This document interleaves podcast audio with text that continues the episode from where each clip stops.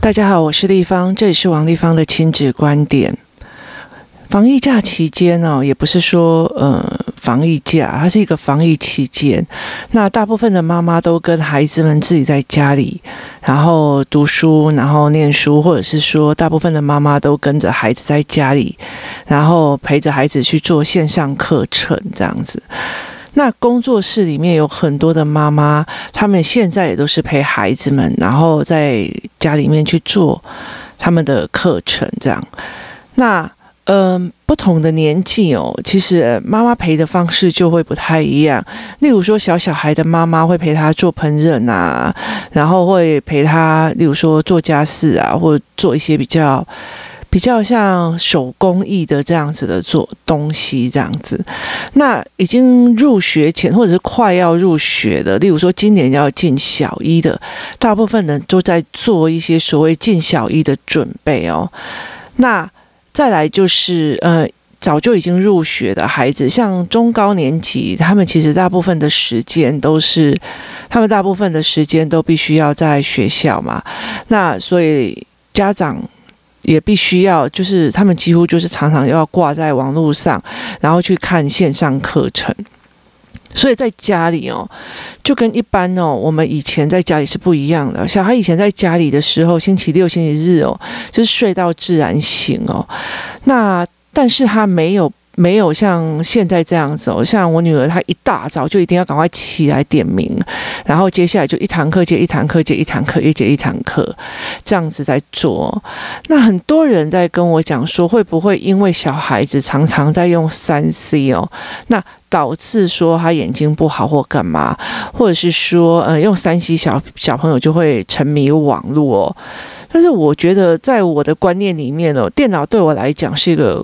呃，工作的工具，所以我不太会去沉迷所谓的网络游戏哦。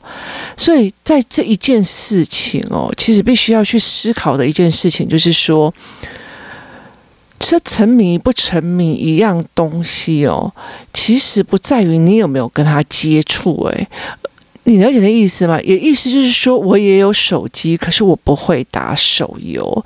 那我也觉得我。不需要打手游，甚至我觉得，为什么要把时间浪费在那个地方呢？因为对我来讲，就是脑袋空空的，一直在那边，一直在在做反射性的动作，对我来讲其实是蛮辛苦，而且我有好多事情要做。这样，那对我来说，其实我不会去做这样的事情跟这样的选择。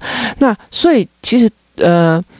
他大量的接触电脑，会不会让他沉迷呃电线上游戏？那这一件事情对我来讲是不太成立的哦。为什么呢？因为大部分的人哦，几乎就是，例如说在做那些 IT 产业的或干嘛，他们也不代表说我每天都在碰电脑，但是我回到家我还想要打电动，所以不一定。我觉得那个是不一定，除非是说，哎，你本身你本来就是有手游或者是电动的上瘾这样子，或者是你本来就很喜欢哦。所以每一个人的状况其实是不太一样的，所以。呃，给你电脑就等于一定会害你沉迷这件事情，我对我来讲不是很成立。那像我女儿，就是呃，从早上开始必须要一直上线上课哦。那以前她觉得我可以给她我的电脑这件事情是非常开心的，因为她就可以看啊或干嘛。可是。最近我就发现，他只要四点一到，他电脑就是把它赶快关起来，然后人就跑出来，这样，因为他觉得好累哟、那所以这件事情其实是不成立的，也意思就是在想说，其实我蛮蛮开心这一段时间哦，我可以慢慢的。把所谓的 iPad，还有包括电脑，慢慢的变成他的一个学习工具哦，那就跟我把它变成一个上班的工具是一样的哦。也意思就是说，如果他以前在学校都在读很多的读书，那回来电脑就等于是放松的，然后看影片啊，然后不需要大脑，然后就是哦看着好好笑，好好笑，好好笑就这样过了。可是。当他必须要上线上课的时候，这个电脑就变成一个是所谓的学习工具，或者是说，哎，像我们这样工作的工具哦，就等于是你付给他另外一个价值。那这也就跟我常常在讲的，同样一件事情哈，它不会只有一个面向来看。手机、电脑大量的使用，不代表他一定会沉迷所谓的线上游戏，或者所谓的呃打游戏。这件事情哦，说一句比较值得。如果你的孩子在线上课程的时候，他还在下面打手游，吼，这件事情绝对不是线上课程开始的时候他就有这样子的状况。那很多人在问我说，为什么小孩子会一直想要看网络，或者是迷手游或干嘛这件事情哦？那。其实，呃，我的大女儿一刚开始上国中上上国中的时候，她还常常就是就是躲起来，就一定要去看，但是她看的不是手游，她看的是动画，她很喜欢看一些，嗯、像柯南这一种的推理的或者是东西这样。那后来我了解了一件事情是。他觉得在课文里面，因为那是他有学习障碍嘛，所以他觉得学不到东西，然后他不会，所以他必须要去把这个无能感转换掉。那很多呃，在上瘾的这个研究里面哦，我之前看了非常非常多关于上瘾的研研究。其实我觉得，像我有没有上瘾症？我有，我就是有一个学习上瘾症，我必须要一直学，一直学，一直学，要不然我就会觉得，而且我学完以后就丢，学完以后就丢。所谓的丢，就是呃，我会一直想要学新的这样子。那旧的会，它不会是算丢掉，而是它会变成我一个所谓的。资这样，那所以其实很多人在问我这一件事情哦，那我会了解的一件事情，当你有所想逃避的时候，你就必须进入了另外一个空间哦，就是现实生活让你有逃避的东西的时候，你必须要进入一个另外一个空间，那这也就是为什么。我会呃在工作室里面哦，其实你看到平日课，然后这样子上课，那我可以大可像很多的父母这样拍拍，嗯，我跟很多的老师上课来下课走，上课来下课走哦，那我不需要跟很多的孩子建立关系哦，我不需要诶约出去玩啊，干嘛我都没有，当然是我的小孩也有需要，那他所谓的需要是什么？如果你今天跟一个人讲话，哎。我今天不敢跟他开口，例如说，哇，这个男生好帅，我想要跟他讲话，我想要跟他讲话，我想要跟他讲话，你不敢，你就会变成没有自信。好，那如果你跟他讲了，讲了一次，诶，也没那么可怕嘛，讲了第二次，没那么可怕，天哪，讲第三次、第四次、第五次，天哪，他这个人蛮搞笑的。那你已经跟他讲了将近一百次以上的，然后都是正面的，就是你跟他可以聊，例如说聊科学啊，聊什么有的没有，那你。到了一百零一次，你还会害羞吗？你不会嘛？因为对你来讲，你的经验值是你跟这一个人相处是有自信的。那你累积这样子的自信之后，你就不会有所谓的什么自卑、害怕什么有的那些情绪，所以你就会觉得对人对这一个人你是有熟悉度。搞不好第一百二十次的时候，你也不会害怕他，你就直接从他肩膀打下去，说：“天哪，你写的什么叫冲上？”那是熟悉度的问题哦。那为什么人际关系没有熟悉度这样的问题？那所以很多的父母，其实，在我们这一代的父母，为什么很多的小孩很喜欢手游的？有一大部分是让我觉得说，诶，他们对人际关系是没有这样的训练机制的，所以他们对真实真实的人际的关系只留在那种短暂的打屁呀、然后男生尤其像男生的那种。那种用三字经互相打屁来打去，屁打屁来打屁去，那导致他们没有完整的一个所谓的互动跟思维，或一个比较好一点的模式哦。他不会像说，哎，我们两个在研究室，然后我们针对哪个议题开始讨论，或者针对哪个案件开始讨论。他们没有，因为他们就是打屁来打屁去，打屁来打屁去，因为他们没有共同的思维跟共同的东西。那。如果你的孩子他小时候就被提取放下、提取放下、提取放下，而这里的呃，这里的安亲班玩一玩，提取放进去拉出来，放进去拉出来，好，这里的什么东东西放进来拉进去，放进来拉进去，那这样子的话，其实他就没有他自己跑去跟人家讲，哎，我们今天要干嘛或者怎么样的那种自信哦，那。其实像我儿子一刚开始，他也没有这样子的自信哦。他呃一刚开始也不跟人家讲话。那呃，所以可是我后来，我第一刚开始我用的方法就是，我记得我第一个开口的方方式是怎样？那时候我们家附近有一个公园，那我常常推着推车到他们。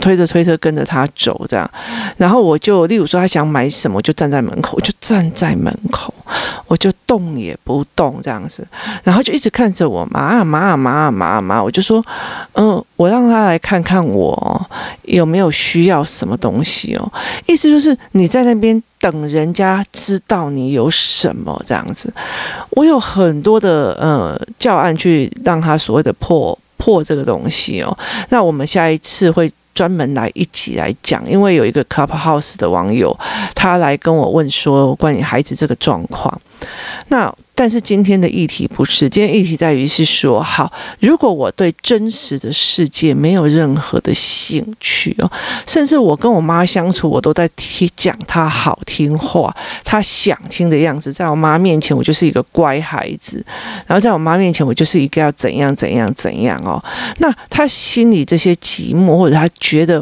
我自己的真实自我没有办法出来的时候，她会做什么？她会找一个空间就进去了哦，所以其实有很。多的上瘾症的研究，它其实在于是说，呃，不是这个东西的本身哦。就像例如说，哎，你觉得毒品会上瘾哦？可是你在开刀的过程里面使用的吗啡，那是不是比一般吸毒的量还要多很多？那为什么他们没有上瘾症呢？这是那时候有一些科学家在做这样子的质疑哦。所以不是吸了毒品他一定会上瘾，而是。他们就在想说，那为什么有些人可以戒成功，有些不行？那为什么在开刀的时候使用大量的麻药或者是大量的所谓的药的时候，他们却没有上瘾症的这个问题哦？后来他们终于理解了一件事情哦，这件事情不在于麻药本身哦，或者是药量本身哦，那。最重要的一件事情是在于什么？是在于是说，诶，我在这整个过程里面哦，我在真实社会开不开心哦？例如说，我回到家我不开心了，我看到我妈我就不爽哦，所以我就会一直假装自己打电动，一直打电动，一直打电动，一直打电动哦。那如果我今天想要出去外面哦，例如说，我曾经举过一个非常呃有名的例子，就是说我要去跟我的孩子讲说，我为什么要学写字或干嘛？我如果我没有办法去银行或者去邮局拿一个十万块去把钱存进去哦，那我会想要出门吗？你不会吗？因为你的无能到处被看见啊，所以那个无能感会让你觉得我不想被看见啊。所以其实，在孩子的过程里面，他的宅或者他不想要去面对的事情，这才是一个最根本的解决方式哦。那。孩子在玩的过程，他是不是开心的？他是不是真的很 happy 的？然后他知道现在在干嘛，然后知道在做什么，其实是差很多的。我看过很多的父母带小孩出去玩哦，很好笑一件事情哦，就是我曾经呃带一个在。巴黎的旁海边吧，就是就是在一个老街，巴黎的海老街这样子。然后那边有一个所谓的三轮车的体验，这样。那有一个小女孩哦，就在上面哭哦，她就在上面哭，她在哭什么？你知道吗？她在哭，她会怕，因为她坐上那个三轮车哦，那她会怕这样子。然后结果。那个妈妈坐上三轮车，因为你是租那个三轮车嘛，然后有人帮你推这样，所以其实他是照时间来算的哦。那妈妈就会觉得我穿的美美的，我出来我要拍照，她就就脸就非常的开心，然后美美的，然后她也。不知道说小孩会怕，就要把他抱紧一点哦。他就开始摆他的 pose 这样，可是他的小孩就在旁边哭得非常的大声。然后这个时候，那个妈妈就非常非常生气，说：“我都已经带你出来玩了，你个什么态度哦？”所以其实。呃，这让我感觉感触非常非常的深哦。我们认为我已经带你出来玩，你就该开心哦。对我来讲，这些东西是不成立的哈。孩子开不开心，他到这里是不是他喜欢的？对我来讲哦。我小时候没有出过国，所以我不能去跟我的孩子讲，我都已经带你来国外了，你还那个什么死人脸，你听我意思吗？可是对他来讲，在他那个年纪，他去到这个地方，是他不喜欢的食物，他就是不喜欢嘛。那呃，何必去用这样子的语汇去告诉他？就是我们的认知是。我我以前没有得到的，我现在给你得到，所以你就要应该很开心了。那导致小孩就会觉得说，我就算不开心，我必须要去装一个很开心的样子给我妈看哦。那所以他就觉得说，算了，这好累哦，所以我干脆就是回到我的世界哦。那关于这一个方面，其实还有包括很多部分哦，包括例如说，我不喜欢回家，那我就。我就一直在外面工作啊，然后就叫做工作上瘾症。那他在逃避的什么？他在逃避的家。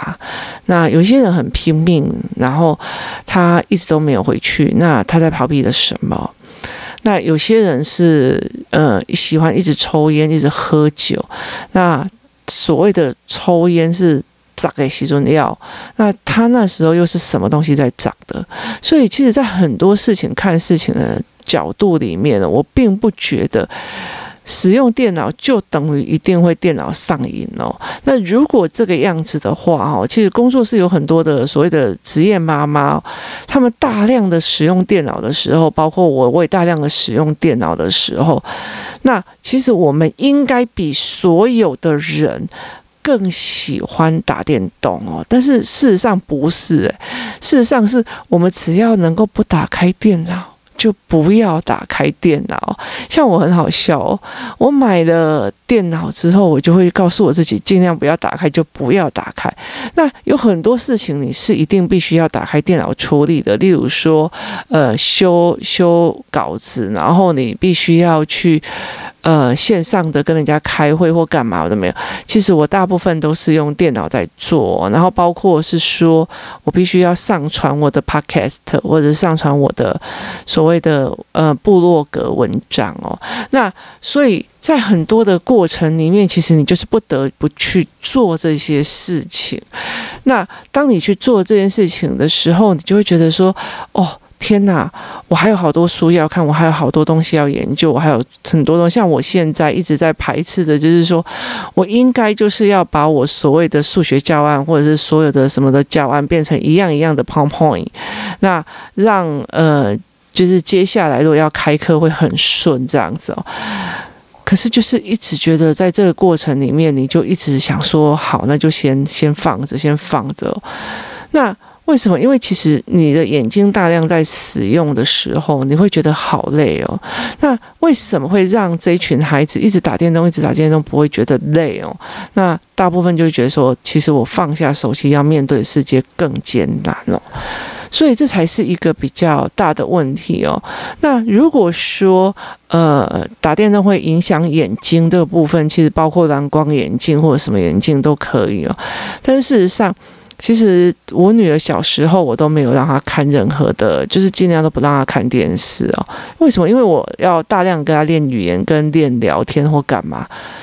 但是有一件事情非常非常有趣的一件事情是，后来她的两眼视差非常的严重哦。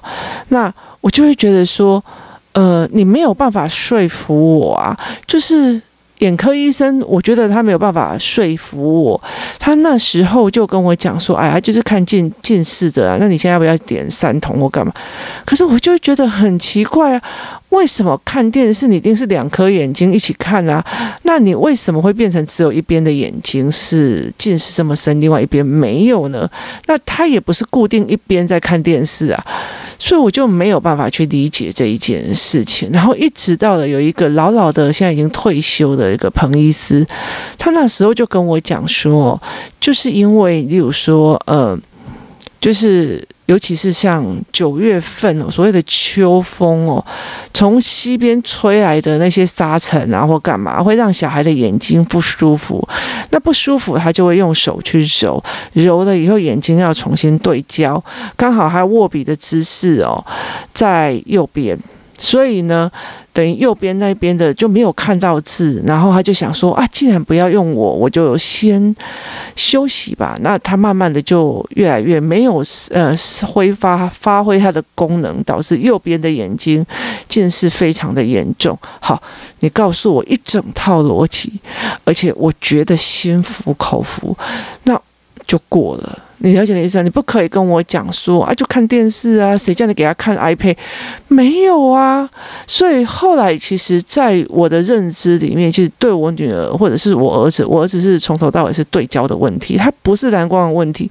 我所有的电脑都有贴那个所谓的蓝光保护贴，那包括 iPad，包括 iPhone，就是手机也是都会防蓝光的保护贴。那所以这件事情对我来讲不一定是成立的，但是彭医师的那个。说法对我来讲是是可以让我心服口服，它有一个逻辑的，所以那一段时间，我女儿就在她那边，就常常在练她的手指头要怎么写字。可是后来她退休之后，我们包括又去找呃视知觉的医生，后来到最后是找眼镜公司，把它配出真的可以对焦的。他才不会有那样子的问题越来越恶化。那个恶化不是不是因为电视而恶化，也不是因为呃电脑而恶化，大部分是因为眼睛过敏跟家里的沙尘暴，或不就是。空气中的沙尘这样子，所以其实很多东西是没有绝对的。那我常常会觉得说，哦，那你就是电视看太多，你就是什么什么。那对我来讲，你一定要让我一个心服口服的方式。所以，其实，在整个小孩在这做线上课程的这个过程里面哦，就是我常常在讲。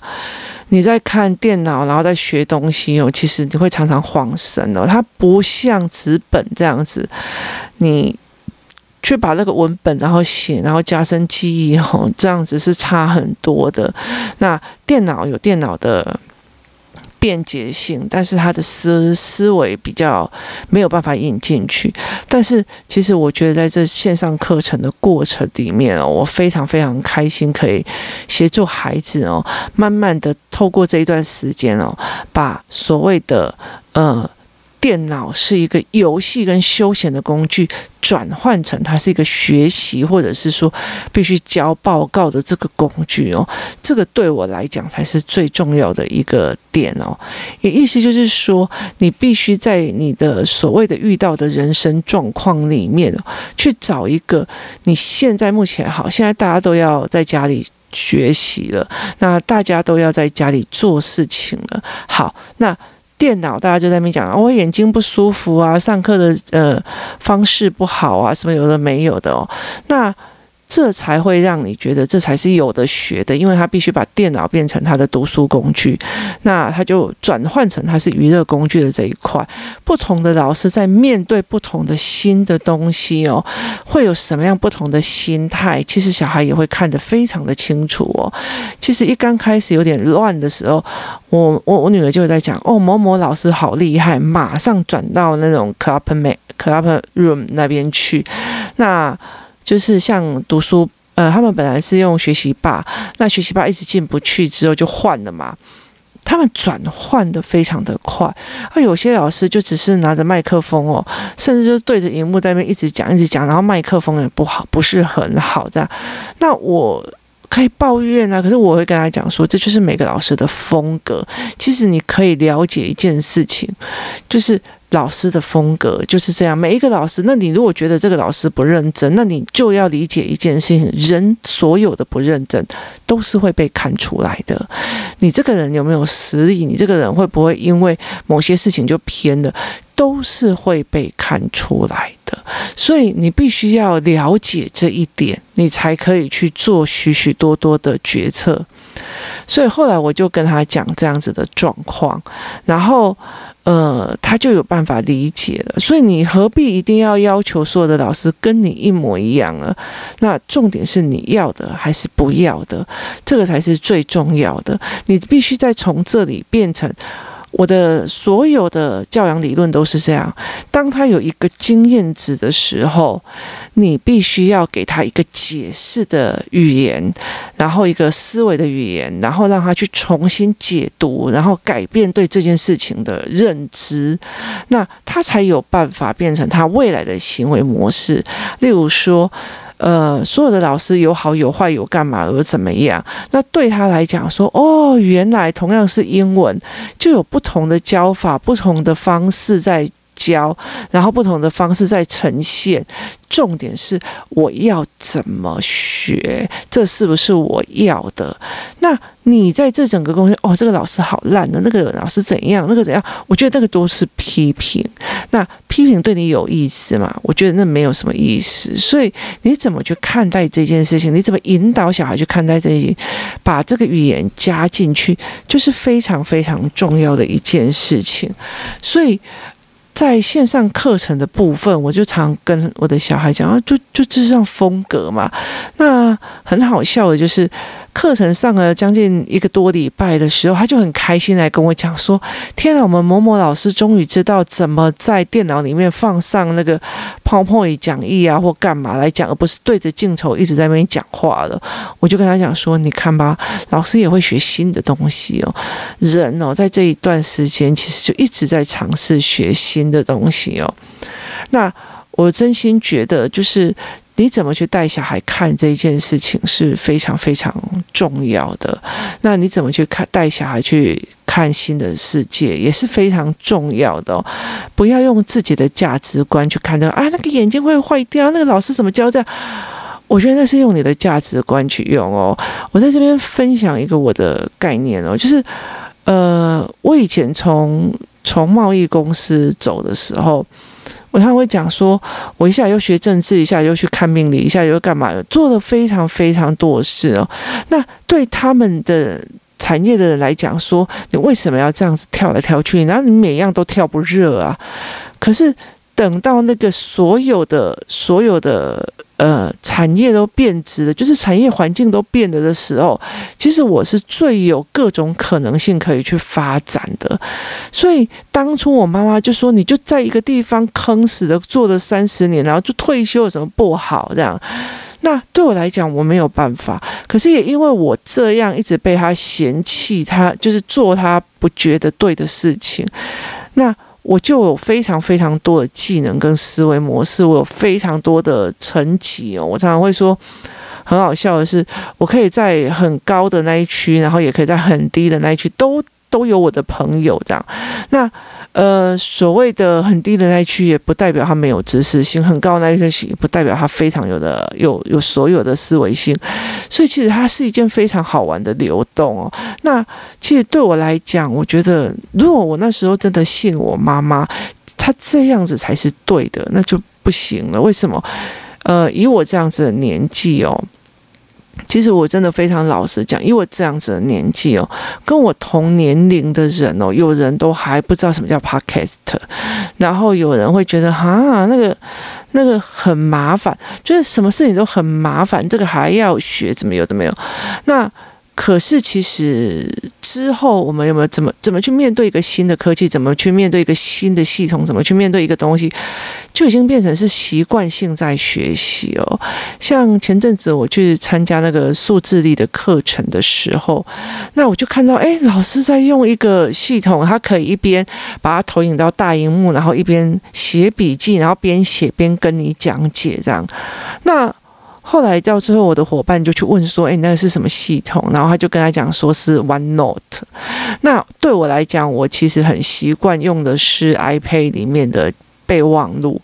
那我就跟他讲说：“天啊，是 OneNote。”然后我就去买了一台，买了一支 Apple Pencil，然后就开始用 OneNote 来做笔记。但是，一刚开始你根本就不会手啊，你就恨不得说拿一张纸写一写就好了。可是我就是一直逼着我自己，就是你再怎么不会，你就是要把它练到手，你就是要逼着你自己一直练到手。为了它是新东西，你要把它练到手，因为这个东西你未来可以用得到。那所以对我来讲，我觉得我没有说哦，一点很老啊或怎么样的事情的那种心态，我我也就一直在，诶，这好好玩哦，这是新的，然后来学，对所有东西呃产生一个新的好奇心，然后不要把自己困在一个地方。那我一直带着我的孩子。他们到处的去有游戏团体，其实我女儿那时候的游戏团体啊，后来到时候我儿子，我干脆自己拍工作室，帮他弄了一群的游戏团体。的背后原因是因为他大量的操练对人际关系里面的自信心。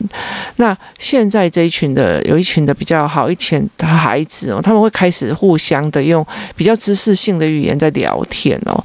那这对他们来讲是非常非常重要，因为我觉得我在我人生当中有人可以跟我谈知识是很重要的一件事，所以。你怎么去看线上课程的这一件事情？它会不会变成你的一个垫脚石？往上来看，这是一个非常重要的一件事情哦。